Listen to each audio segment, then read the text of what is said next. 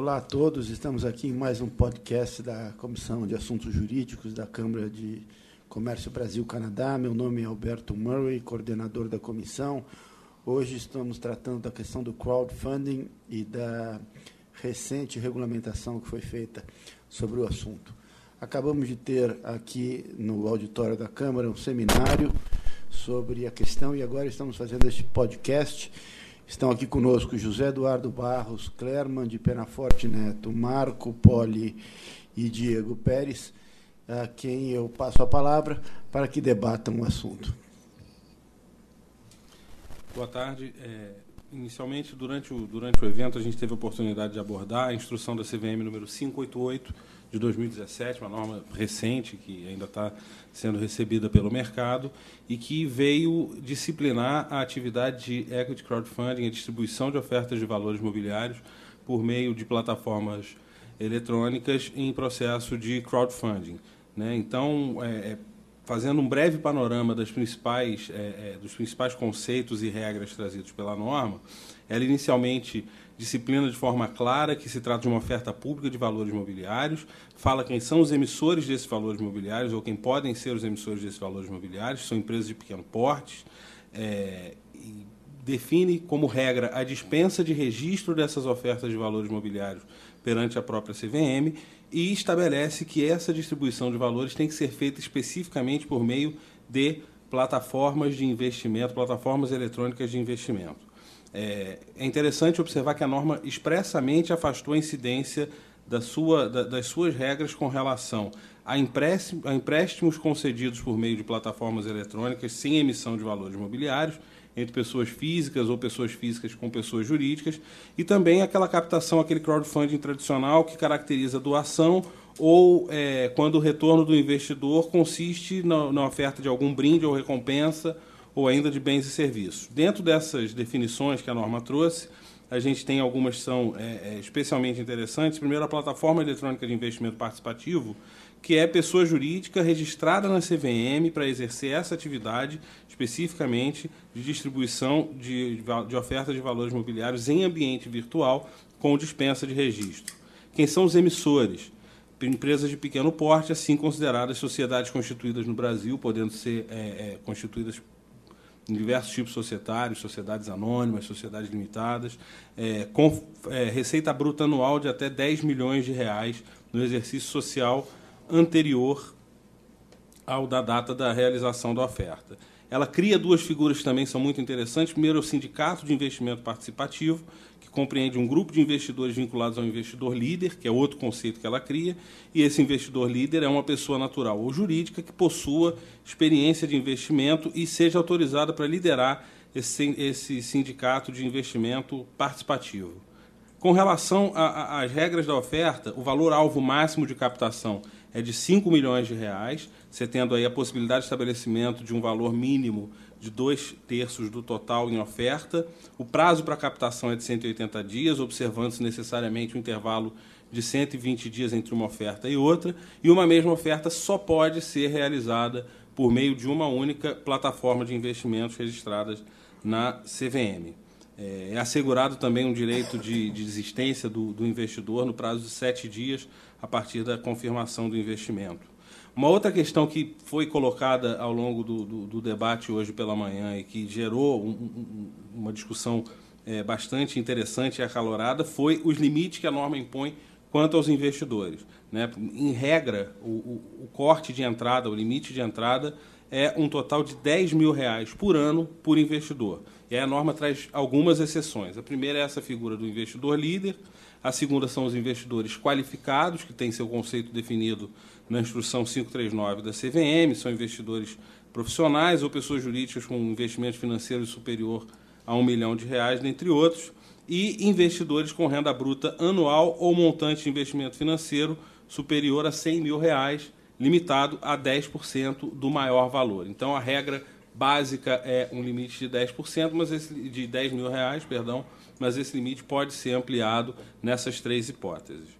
É, a norma trata também do, do pacote de informações que devem ser divulgadas durante a oferta para que o investidor tenha acesso a, a, a um conjunto de informações que lhe permita uma, uma tomada de decisão segura. e, e essa mesma norma estabelece como obrigação da plataforma de investimento, que na nossa visão vai ser um agente que vai ter um papel de muito destaque nessa modalidade de oferta pública. A norma estabelece um papel desse, dessa plataforma de investimento na conferência da veracidade das informações disponibilizadas. É, enfim, tem, é, a gente entende que tem que ser feito todo um trabalho de due diligence por parte da plataforma de investimento com relação às informações que são prestadas por essas sociedades emissoras. É, apenas para concluir, né, acho que é interessante a gente trazer é, as regras de transição que essa norma trouxe para aquelas plataformas que hoje já operam ofertas de valores mobiliários nessa modalidade crowdfunding. Então, o que, que a gente tem é, é, como regra geral? As plataformas que já tenham realizado essa modalidade de oferta pública têm até 120 dias da, publica, da entrada em vigor da instrução 588 para solicitar autorização. Após esse prazo, se elas não solicitarem autorização, não podem mais conduzir nenhuma oferta pública dispensada de registro. Essas plataformas que já tenham realizado ofertas públicas ficam autorizadas a conduzir novas ofertas, de acordo com a instrução, até que seja deferido o registro, e as ofertas públicas que estejam em andamento na data de publicação da instrução podem continuar nos termos em que foram publicadas, sem necessidade de ajuste para adaptá-las à instrução 588. Bom, essas são as linhas gerais da norma. Acredito que a partir daí a gente possa é, os demais participantes possam aprofundar um pouco melhor cada um desses aspectos. É, eu vou começar me apresentando. Meu nome é Diego Pérez, eu sou um dos fundadores da Start Me Up Crowdfunding. A Start Me Up é uma plataforma de crowdfunding de investimentos, cujo objetivo final é conectar startups de alto potencial de crescimento com investidores de inovação. Tá? A gente está opera, operando a plataforma desde 2015, final de 2015, então a gente tem um, um pouco mais de um ano e meio de atuação. E o crowdfunding de investimentos no Brasil ele existe desde 2014. Tá? Fazendo um adendo aqui, eu também sou presidente da Associação Brasileira de Equity Crowdfunding, que a gente chama de Equity. E dentro da associação nós temos outras três plataformas ativas. Duas, outras duas de investimentos em startups, como a StartMeUp, e uma quarta de investimentos em empreendimentos imobiliários, que também é uma inovação trazida pelo regulamento. Tá? É, Antes do marco regulatório, o crowdfunding no Brasil ele já era possível, já existia uma previsão que dava suporte para suas operações, é, com base na, na instrução 400 da CVM, que é uma instrução normativa que regulamenta as ofertas públicas é, de valores imobiliários é, e de distribuição de valores imobiliários. E existia dentro da 400 uma regra de dispensa automática de registro quando o emissor fosse de pequeno porte. Né? Nesse caso, seriam empresas enquadradas como ME ou EPP, que são microempresas, empresas de pequeno porte, e que faturassem no máximo 3,6 milhões por ano. Tá? É, era uma regra bem simplificada, não existia muito detalhe. É, por um lado era bom, porque a gente teve muita liberdade para poder criar o, o crowdfunding de investimentos da forma que a gente entendia que deveria ser, mas ao mesmo tempo ela também é, pecava ali por não ter regras é, específicas que pu pudessem trazer segurança jurídica para o investidor ou para o empreendedor, caso algo saísse do caminho é, originalmente traçado. É, então, desde então, a gente buscou comunicação direta com o regulador. Nós nos organizamos, nós, plataformas e entusiastas que estavam interessados no tema à época, para é, tentar trazer um marco regulatório para a atividade, até porque aquele regime de dispensa automática ele era é, quando ele foi editado, ele não foi direcionado para crowdfunding. Não existia sequer as redes sociais mais famosas quando ele foi editado a primeira vez. Então não se pensava muito em investimento via plataformas de internet. É, aí, então, ao mesmo tempo, a gente também buscou essa regulação é, para facilitar a vida de quem opera esse mercado e para trazer também maiores volumes de investimento, né? tentando atrair o interesse de investidores institucionais é, ou um volume maior de operações. Desde então, é, a gente conseguiu, passou por um processo de consulta pública que teve início em agosto de 2016. É, ele se ele correu ali, ficou aberto para inputs do mercado até dezembro do mesmo ano. E recentemente agora, desde 13 de julho de 2017, foi apresentado o marco regulatório que nosso colega aqui acabou de apresentar as regras em detalhe, que foi muito bem-vindo pelas plataformas e a gente espera que esse mercado passe a crescer bastante com isso. Tá?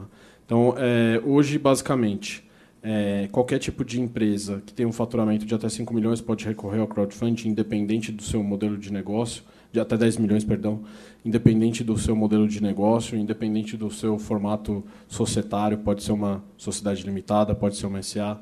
É, houve uma sofisticação na emissão de novos títulos, né? Antes, como eram sociedades limitadas, elas estavam restritas à emissão de títulos híbridos, né? Que são aquelas dívidas que pagam em equity, ou algo similar, mútuo conversível e etc. Agora trouxe uma sofisticação permitindo que os instrumentos de uma sociedade anônima, que já são mais consolidados e de melhor aderência para quem atua no mercado de investimentos, eles possam ser utilizados para triangular isso. O próximo desafio agora é tentar trazer as SAs para a magnitude das startups, tá? Então, para que a gente possa é, dar volume para isso, é importante que essas startups também tenham facilidade para se constituir no formato de sociedades anônimas. É, e esse é o nosso próximo desafio. Já existe uma pauta em construção, é, é em tramitação é, no, no, Congresso para favorecer aí a criação da sociedade anônima simplificada, trazendo é, um tratamento diferenciado para aquele, aquelas empresas que um faturamento diminuto ou de forma que, é, que talvez fosse difícil de cumprir as regras previstas no regulamento, na, na lei das SA, pelo seu tamanho e pelo seu porte. E com isso a gente imagina que esse mercado tem tudo para ocupar um grande espaço como formas alternativas de financiamento e capitalização de novas empresas. Bom, é, meu nome é José Eduardo e eu queria complementar um pouco aqui a, a, a, o que o Clerman falou no início sobre a norma. Na verdade, a CVM, ela com a com a regulamentação do equity crowdfunding, ela vem exercendo, é, busca exercer, busca normatizar sua competência legal é, em cima de um contrato de investimento coletivo, enfim, é, é um contrato em que é, alguém que tem uma ideia, um empreendedor que busca se financiar, é, passa a ter uma, uma, uma forma diferenciada e é, na, na, a vontade da, do legislador e a vontade da sociedade, uma forma mais simplificada, objetiva, é, de conseguir acesso ao dinheiro do investidor, a recursos de investidor, para com esses recursos canalizar para o seu empreendimento, gerando lucro para o empreendedor e gerando lucro também para aquele é, investidor é, que entra por meio dessa plataforma. É, no Brasil, a gente tem que pensar sempre é que essas regulamentações da CVM, é, é, muitas vezes, elas vêm para dar resposta a anseios específicos da sociedade e, muitas vezes, também para dar resposta a, a crises e problemas ocorridos é, anteriormente com as tentativas de, de, de, utilização de uma determinada de um determinado instrumento, ainda que já previsto, como era o caso é, que você já tinha dispensa prevista para, para as ofertas públicas das micro e pequenas empresas, mas não era uma dispensa pensando num crowdfunding. Aliás, é, era uma dispensa que decorria diretamente da lei das micro e pequenas empresas, que dizia, à época, é, a lei complementar, que os órgãos públicos como um todo deveriam é, simplificar e facilitar a vida das micro e pequenas empresas. Mas, de fato, você dispensar uma oferta pública de micro e pequena empresa, isso nunca gerou uma efetiva oferta pública de um valor mobiliário de uma micro e pequena empresa, salvo quando começa a surgir o equity crowdfunding, que é uma, uma ferramenta adequada para isso. Ao contrário de outros problemas que ocorreram que levaram a outras regulamentações específicas, e eu posso dar como exemplo a regulamentação em, em discussão sobre uh, o, as ofertas públicas de, de, de, cotas de hotéis, dos famosos condotéis, que ainda estão em discussão, isso ainda está em discussão no âmbito da CVM, é, que efetivamente, naquele caso, houve um incremento dessa, de, de, dessas ofertas, gerando a preocupação da, da CVM, eu acho que no equity crowdfunding o caminho passa a ser um pouco é, inverso, ou seja, os próprios participantes buscam essa segurança jurídica, ah, ah, como, como o Diego pode falar, ou seja, a própria associação das, das, das, startups, ou a própria associação das plataformas busca a CVM e cria, uma forma mais consciente, uma forma é, mais coesa, essa regulamentação. a pergunta é: será que essa regulamentação já é suficiente? Será que, que, que isso vai funcionar? é, será, ou será que é uma regulamentação que vai é, enfraquecer o mercado? Bom, essa, essa, essa, a resposta a essa pergunta, eu acho que só o tempo, ah, a insistência dos, do, dos empreendedores e a compreensão e aptidão dos investidores é que vai dizer. Mas, na minha visão, e, é, e eu termino essa, essa minha fala inicial, na minha visão, eu acho que isso é um ótimo início, pelo menos. Bom dia, é, meu nome é Marco Poli, eu sou investidor anjo em diversas empresas aqui no Brasil e no exterior. Sou membro de diversas redes de investidores. Uh, sou membro da NACO também, que é a rede de investidores, a Federação das Redes de Investidores do Canadá. É, vou colocar aqui um, um, contraponto, um ponto de vista de um investidor anjo e não um ponto de vista legal. Sou o único aqui que não é advogado uh, no podcast, pelo que eu entendo, eu sou engenheiro. E eu vou começar aqui dizendo que eu invisto há muito tempo. Eu já estou vou fazer oito anos aí no negócio de investimento. Antes disso, fui empreendedor. Criei quatro empresas, três delas de tecnologia antes. E, e o, o, Brasil não é um país que ele, ele, ele realmente foca uh, no empreendedorismo ou na inovação. Ele é um país que é extremamente voltado, tudo que é feito no Brasil é pensado para as grandes empresas herança das grandes exploradoras de commodities, das grandes extratoras, dos grandes cultivos, das grandes agropecuárias. Então a gente no dia a dia sempre enfrenta a, a complicação de tentar nos adequar com empresas pequenas e inovadoras a, a, legislações e regras e normas que não foram feitas pensando nela, foram feitas pensando nas grandes empresas. A gente vem aí, já citaram aqui o problema das SAs, é, que é hoje o melhor veículo jurídico, não é o perfeito, mas a melhor, é, melhor forma de constituição de uma empresa, de uma startup, mas o problema é que ela é extremamente cara e envolve é, publicações obrigatórias que oneram extensivamente, oneram é, demais é, a pequena empresa, aquela empresa que está em early stages. E aí, a partir daí, temos agora uma norma, que foi uma coisa muito boa para o mercado, não que a norma em si é, a, a, o fato de ter que existir uma norma, acredito que não seja é, não seja a parte boa da história, a parte boa é que nós estávamos numa zona cinza, ninguém sabia o que podia, o que não podia, estava todo mundo com medo de fazer ou não fazer, porque sabia-se que certamente viria uma regulação, a CVM tem competência para fazer isso, a gente sabia que ela iria fazer isso algum dia, então uh, todos os investimentos na área estavam suprimidos, todas as atuações na área estavam naquele nível de risco proibitivo para muitos dos, dos atuadores. É, veio a norma, a norma foi positiva num aspecto, negativa em outros aspectos. Minha principal crítica à norma, além dela ser extremamente extensa, é, é que ela faz a limitação é, do, da quantidade, de, do volume de capital que pode ser investido por, por, por pessoa por período, e é uma limitação que é extremamente baixa, aí nos seus 10 mil reais. Existem alguns carve-outs para essa limitação, mas que é, eu acho que não vai se aplicar a grande maior parte dos casos que, onde ela vai ser utilizada. Esses 10 mil reais causam um problema muito sério, que é esse investidor fica incapaz de criar um portfólio. Investir em startups, investir nesse tipo de inovação é, é um negócio de portfólio. Ele precisa ser capaz de investir em um número grande de empresas. Nós ainda não temos esse número para o Brasil hoje, nenhum estudo foi feito a respeito. Mas, por exemplo, o estudo da, da, da ACA, que é a, a Federação das Redes de Anjos Americanas, diz que você precisa investir em 50 empresas ou mais para que você tenha uma chance de 95% de ter 50% de retorno ou mais no seu portfólio por ano. O que significa que se você investir em uma única empresa, a tua chance de perder todo o seu investimento é superior a 90% tranquilamente.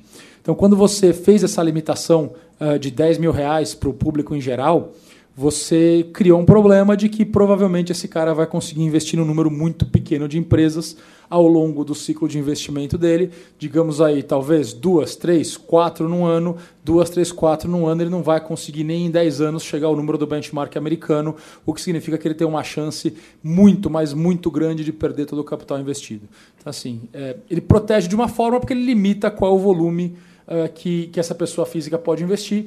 Então, as chances dela ter um prejuízo muito grande com isso são pequenas, porque o limite é realmente relativamente baixo. Em compensação, ela também limita em muito a chance dessa pessoa ganhar com esse investimento dessa forma.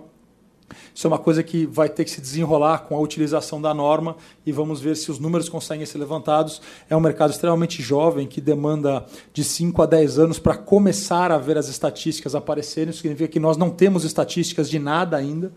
É, a minha esperança pessoal é de que a taxa de falha das empresas onde nós investimos hoje no Brasil seja significativamente mais baixa do que a taxa de falha das empresas que se vê hoje é, nos Estados Unidos, que foram benchmark da ACA. Então, assim, existe uma chance boa de você não precisar, na minha opinião, de 50 empresas em portfólio para fazer sentido, mas talvez você precise de 10 empresas em portfólio para fazer sentido. Eu acho que dificilmente vai ser menor do que esse o número, mas, de novo, é, são meras especulações, minha inclusive. Então, essa foi a minha principal crítica à norma. A parte positiva é de que saiu da zona cinzenta, então quer dizer que agora nós sabemos exatamente qual é a regra. Agora, em compensação, o que não saiu da zona cinzenta ainda é o investimento anjo eh, em si, sem a utilização da plataforma. Esse dispositivo que foi revogado eh, que foi revogado uh, na instrução que acabaram de citar aqui atrás, era um dispositivo que eventualmente ajudaria os investidores anjo não em plataforma.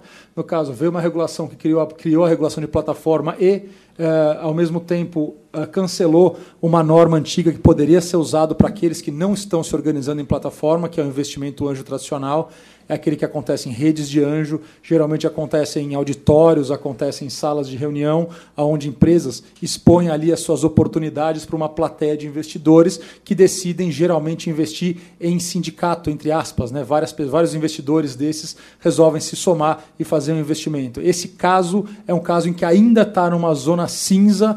Eh, e que eventualmente vão ser cobrados maiores esclarecimentos sobre quem são as pessoas nessa plateia do eventual investimento. Então, assim, minha grande crítica quanto a isso é que deveria haver mais determinismo na atribuição da agência que está fazendo essa regulação e não deixar uma, uma carta cinza, porque não é uma carta branca, é uma carta cinza, que ela pode ser usada a qualquer momento e a qualquer momento você avalia qualquer coisa que acontece no mercado e decide ad hoc uh, se aquilo foi uma violação ou não foi uma violação uh, de alguma das normas anteriores. Então ela veio para o bem. É, é a segunda melhor coisa que poderia ter acontecido. A primeira coisa, na minha opinião, seria a incapacidade de haver a regulação, é não ter a capacidade de se regular esse tipo é, de atributo. Mas é a segunda melhor que aconteceu, porque do jeito que estava era pior possível, que era estarmos numa zona cinza total, com toda a insegurança de saber se um dia ela seria regulada e como viria essa regulação. Então a regulação agora veio, ela está longe de ser perfeita, mas já saiu pelo menos da zona cinzenta. É, quanto ao incentivo ao investimento, é ainda algo que a gente precisa ver como vai funcionar, porque ele é um ciclo longo. A gente vai começar a ver o resultado disso cinco anos para frente. Então, agora, esses investimentos que vão começar a entrar agora na nova norma, a gente vai começar a ver as falhas em um a dois a três anos, porque no processo de investimento, as primeiras que acontecem são as falhas. As empresas que vão dar errado, elas geralmente dão errado entre seus dois, três anos de idade. Depois, você descobre que a empresa vai ser uma empresa que não vai nem crescer nem quebrar, geralmente entre quatro, cinco, seis anos. E essa empresa, que vai ser aquela empresa que vai te dar uma saída extraordinária e vai multiplicar teu patrimônio, ela costuma vir só depois do sétimo ano. Então, é um ciclo muito longo para a gente descobrir qual vai ser realmente o impacto que essa norma vai ter nesse mercado de equity crowdfunding. É, imediato, porque as falhas vêm rápido, então a gente provavelmente vai começar a ver as falhas que vão acontecer no intervalo de dois a três anos, e isso já vai mostrar ou não se essa limitação de 10 mil reais por pessoa investidora foi uma limitação realmente muito ruim ou não foi muito ruim. É, mas para ver o sucesso disso é só esperar uh, muito tempo à frente. Falta ainda é, tirar da zona cinza diversas das outras atividades vinculadas à startup e, claro, que falta no Brasil como um todo que se olhe para a inovação como o futuro do país e não como alguma coisa que um grupo chato de pessoas loucas estão tentando fazer, que é quase como se vê isso no Brasil hoje. Nenhum país nunca foi para frente só fazendo extração e commodities. O Brasil também não foi para frente fazendo extração e commodities. A época da extração das commodities já passou. A gente precisa agora pensar no Brasil para o século XXI, pensar no Brasil da inovação, pensar no Brasil do empreendedorismo e a gente ainda está preso nos grilhões dessa, desse, desse velho pensamento, uh, dessa sobre-regulação, o excesso de normas, o excesso de intervencionismo estatal no mercado. Tudo isso precisa ser lidado para que a gente consiga, de fato, uh, crescer e o Brasil se tornar aquela promessa que todo mundo escuta aqui desde quando nasceu. Então, essa minha visão foi uma coisa muito boa, mas que ainda tem um caminho muito, mas muito grande a ser trilhado para que a gente consiga de verdade nos transformar no país do futuro. É, eu, Diego falando aqui, eu concordo em parte com o que o Marco falou, outras coisas talvez a gente possa trazer para o debate. É, essa questão da limitação do valor, é, realmente, foi, ficou um valor um pouco baixo. A gente imagina que se ele fosse um pouco mais alto, é, talvez o, o volume seria maior, é, tra, talvez atraria maiores investimentos para um investidor que, em tese, não é qualificado no padrão CVM, mas que está disposto a assumir exposição a risco e investir num, num negócio inovador. É, ao mesmo tempo, é, a gente entende também que esse tipo de investimento ele não deve ser direcionado para pessoas que não estão preparadas a assimilar esse tipo de risco ou que carecem de conhecimento é, e necessitam de capacitação para assimilar esse tipo de formato.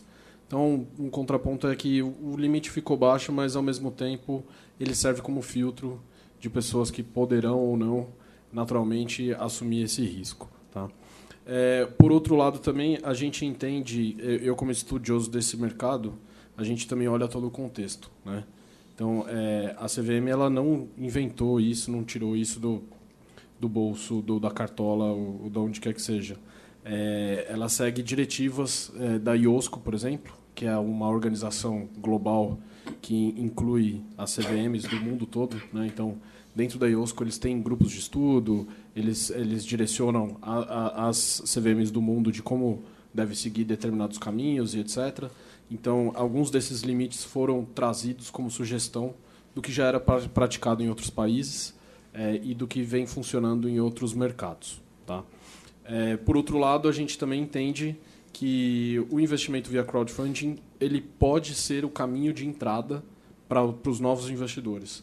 A gente vive um momento em que a taxa básica de juros ela tem caído, é, a inflação também tem se estabilizado. É, isso faz com que é, aplica as aplicações de renda fixa passem a não ser tão atrativas quanto eram e que o investidor de, de renda fixa ele possa assumir determinado risco é, e tentar manter um desempenho ou tentar valorizar o patrimônio fazendo assumindo uma posição numa renda variável incluindo investimento de risco em capital de risco que seriam startups, venture capitals, private equity e etc. Então, é, dito isso, a gente também entende que é uma forma de acesso, que esse investidor ele pode começar investindo pequeno para entender como funciona, é, investindo é, de forma mediana, construindo um micro portfólio que seja mil reais em 10 startups é, por ano. É, e no segundo ano ele já vai ter alguma coisa ali construída. É, por outro lado, a gente também entende que é, o público investidor que acessa a nossa plataforma não é o investidor anjo em sua maioria. O investidor anjo ele tem uma atuação mais dedicada, mais exclusiva, é, mais direcionada para isso.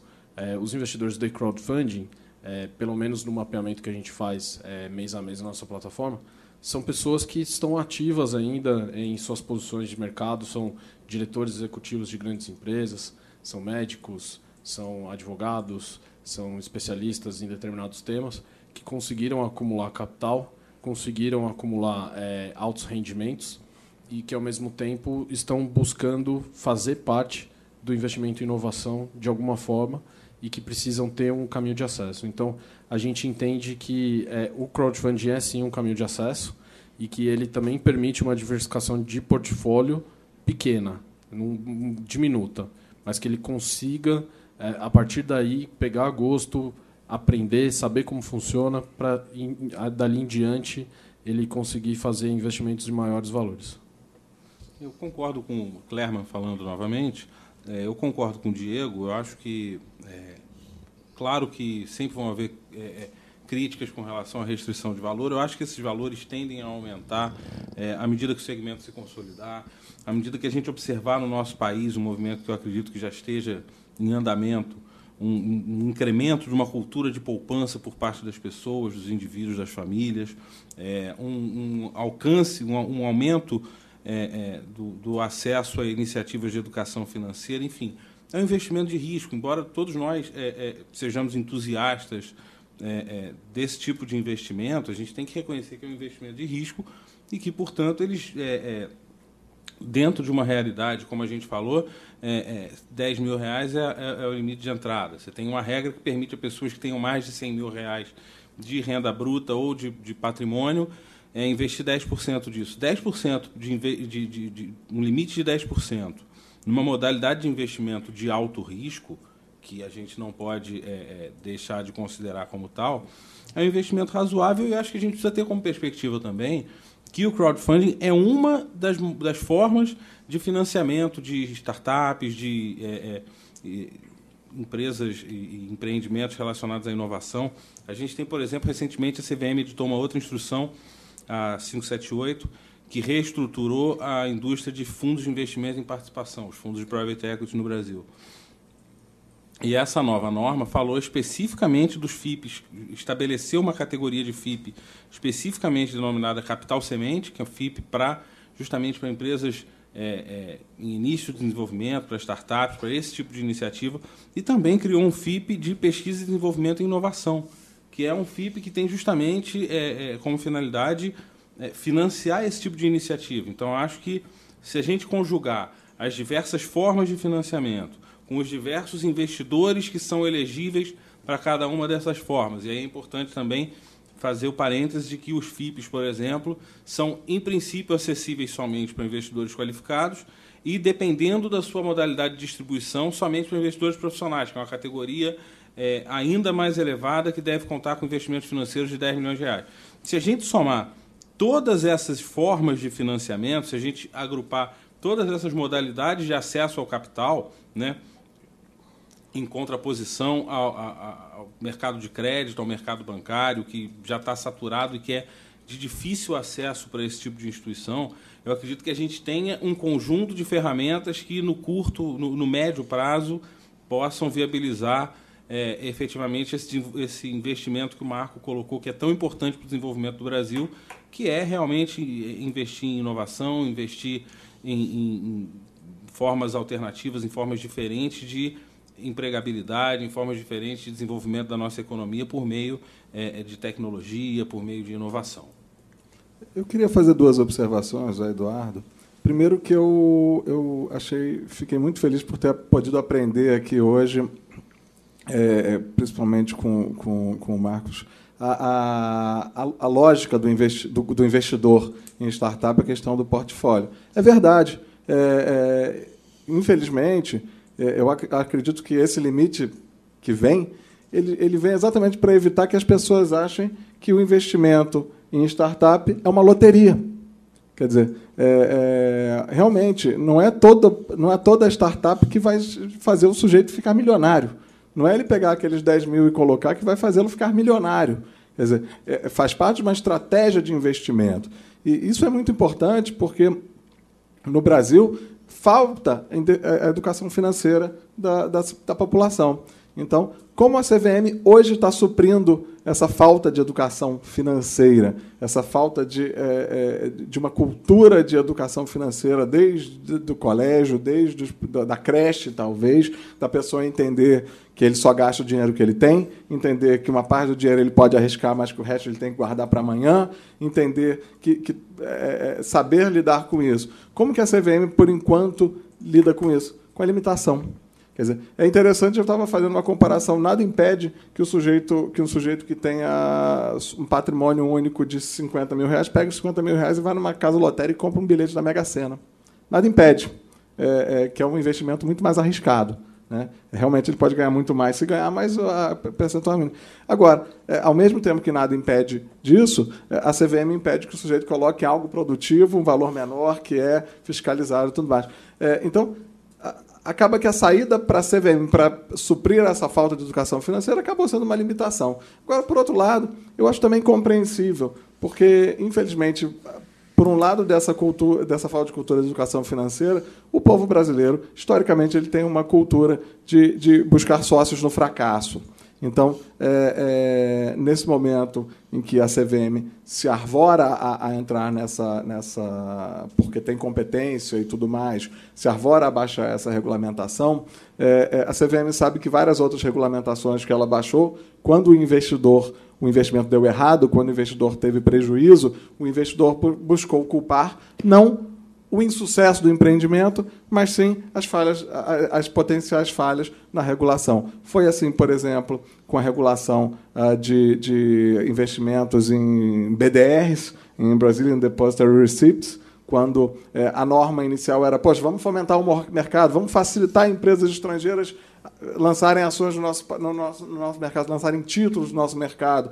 E aí é, houve um, um, um, deslize ou um uso desviado dessa estrutura. E para onde que os investidores foram reclamar? Ah, é na CVM que não está fiscalizando. Então, uma forma é que a CVM encontra de se proteger também é, é, desse eventual dessa, desse investidor que vai pegar o dinheiro dele, vai colocar em uma única startup e de, que não vai dar certo, dentre aquelas que deveriam estar no portfólio. E depois ele vai chegar e falar: Eu perdi dinheiro. Pois, mas eu perdi dinheiro numa atividade que é regulada e fiscalizada pelo, pelo Estado. Como que o Estado me deixou perder dinheiro? Né? Então, isso é uma preocupação que também, é, enfim, gato escaldado é, tem medo de água fria, que está por trás também dessa, dessa preocupação da CVM. É só corroborando o que o José Eduardo acabou de falar, Clerma novamente falando, só corroborando, tenho uma experiência, é, eu acho legal compartilhar, é, de, de alguns anos como advogado assessorando investidores, principalmente investidores institucionais. E o que a gente percebe nessa ponta especificamente é que o investidor não assimila bem a noção de risco.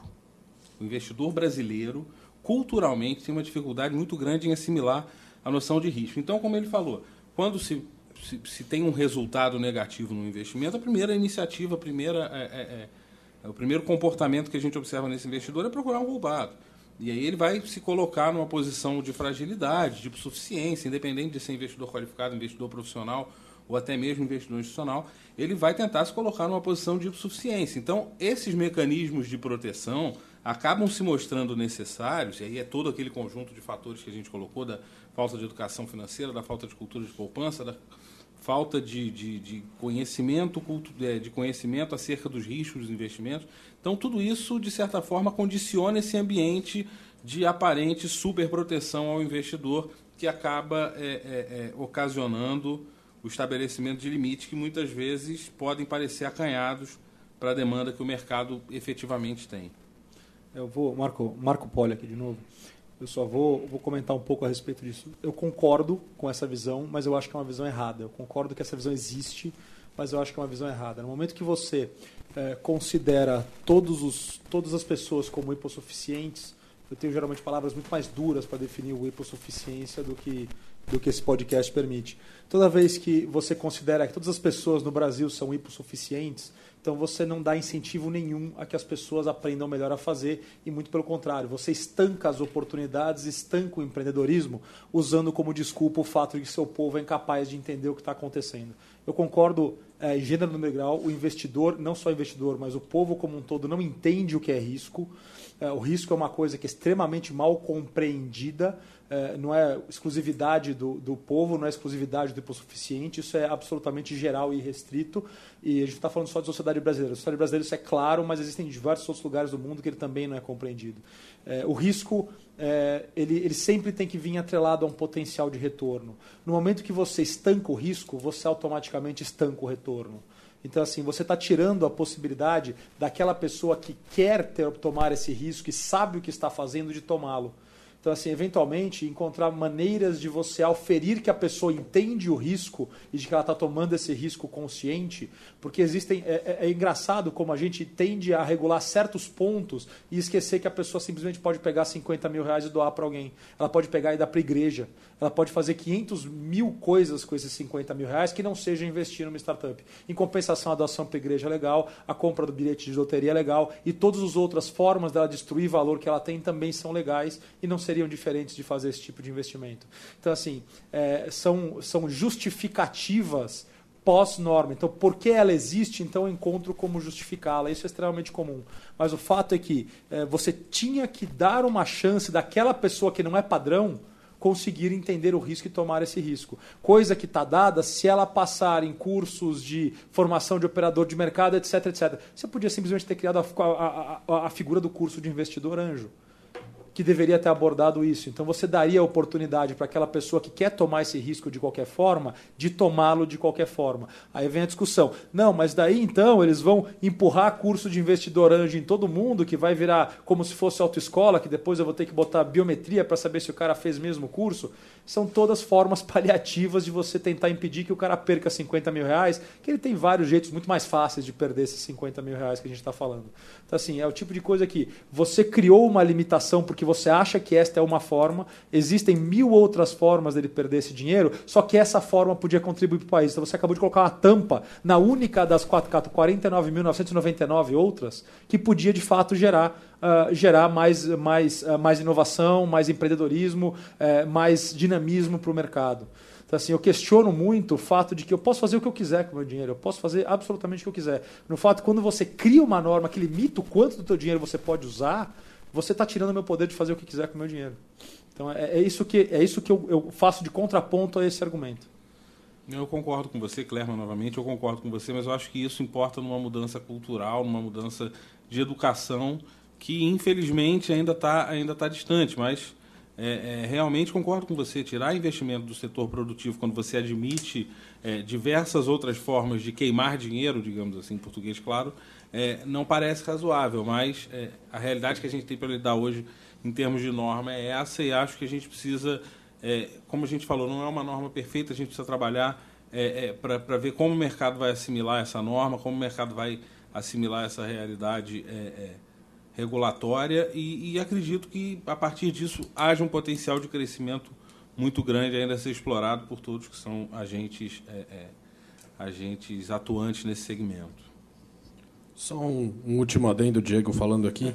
É, essas questões culturais realmente são muito difíceis de serem superadas e eu não enxergo outros mecanismos mais ágeis para fazer isso do que incentivo ou renúncia fiscal. Né? Se você trata o investimento de risco de uma forma diferenciada, em que você pode compensar eventuais perdas do imposto a pagar ou deduzir investimento produtivo no, também do, do imposto a pagar, talvez você consiga é, é, diminuir essa percepção de risco ou de cultura negativa de investimento em capital de risco e trazer os investidores para isso, porque de uma forma você supriu é, o psicológico dele, né?